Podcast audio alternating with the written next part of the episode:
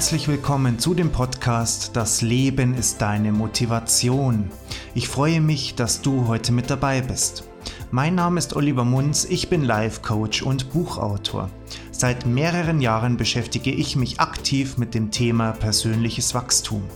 In dem Podcast geht es darum, wie du ein glücklicheres, selbstbewussteres und erfolgreicheres Leben leben kannst.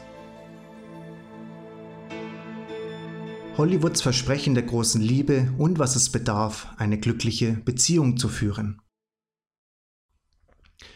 Die große Liebe, wer wünscht sich diese nicht? Wie in nahezu jedem Hollywood-Film zu sehen, treffen sich zwei Menschen und der Mann verliebt sich in die Frau.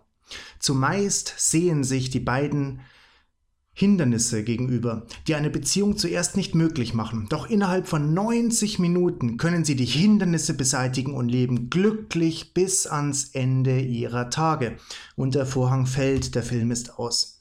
Und jetzt fragen wir uns, warum das Leben in Sachen Partnerwahl, also wie und wo finde ich den richtigen Partner und Anbahnung einer Partnerschaft, sprich werde ich zurückgerufen? Wann schreibe ich welche WhatsApp-Nachricht am besten? Wo soll das dritte Date stattfinden? Und so weiter.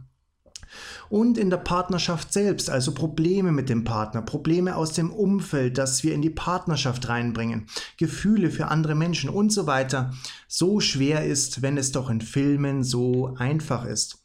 Wir sagen uns, ja, es muss an der Beziehung liegen oder an meinem Partner oder an mir. Und hier ein sehr klares und deutliches Jein. Natürlich liegt es an der Partnerschaft, an deinem Partner und an dir, wenn ihr Probleme habt. Aber der Vergleich zu Filmen oder Büchern ist sehr gefährlich, denn wenn Filme enden, beginnt meist erst wirklich die richtige Arbeit in der Partnerschaft. Die Arbeit beginnt, wenn die ersten sechs bis zwölf Monate vergangen sind und die Schmetterlinge im Bauch nachgelassen haben. Und diese werden nachlassen, weil unsere Hormonwelt nicht dazu gemacht ist, uns ewig beim gleichen Partner Schmetterlinge im Bauch zu bescheren. Traurig, oder? Und hier auch wieder ein sehr deutliches und klares Jein.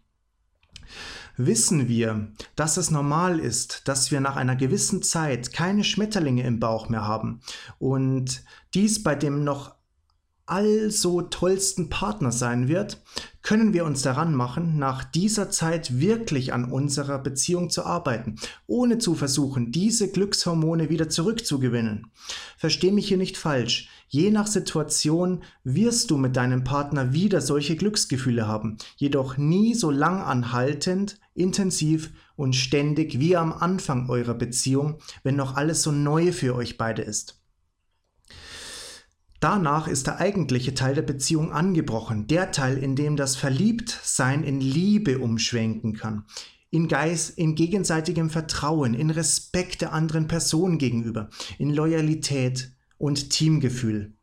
Es entscheidet sich dann, ob ihr nicht nur eine bestimmte Chemie zueinander habt, sondern ob ihr auch wirklich zusammenpasst.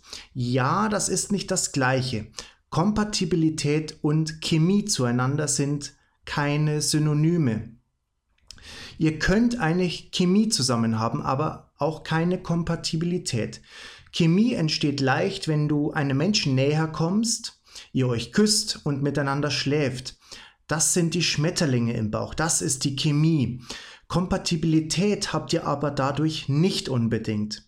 Nehmen wir an, du bist sehr intelligent, hast einen Hochschulabschluss, einen gewählten Umgang, kannst dich gut ausdrücken und möchtest es in deinem Leben zu etwas bringen und triffst nun auf jemanden Gegenteiliges.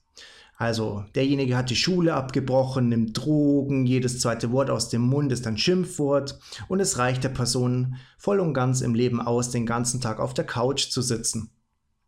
Auch wenn ihr vielleicht am Anfang sehr gut im Bett miteinander harmoniert und die anfängliche Zeit aufgrund der Gegensätze spannend ist, so ist die Wahrscheinlichkeit doch sehr hoch, dass ihr nicht zusammenpasst auf lange Sicht hin, weil ihr unterschiedliche Ziele im Leben habt. Und nach der Phase des Verliebtseins habt ihr nur noch Streit. Bis, und so hoffentlich, jemand von euch die Beziehung auch beendet. Schlimmstenfalls bleibt ihr beide in der unzufriedenen stellenden Beziehung und bleibt beide unglücklich ein Leben lang. Auch wenn dieser Gegensatz jetzt sehr krass ist, so findet man dies oft in Beziehungsleben von Menschen, weil es so leicht ist, von außen dies zu sehen. Doch wenn man verliebt ist, ist man nicht unbedingt mehr Herr seiner Sinne. Und man macht Dinge, die man sich später nicht mehr wirklich erklären kann.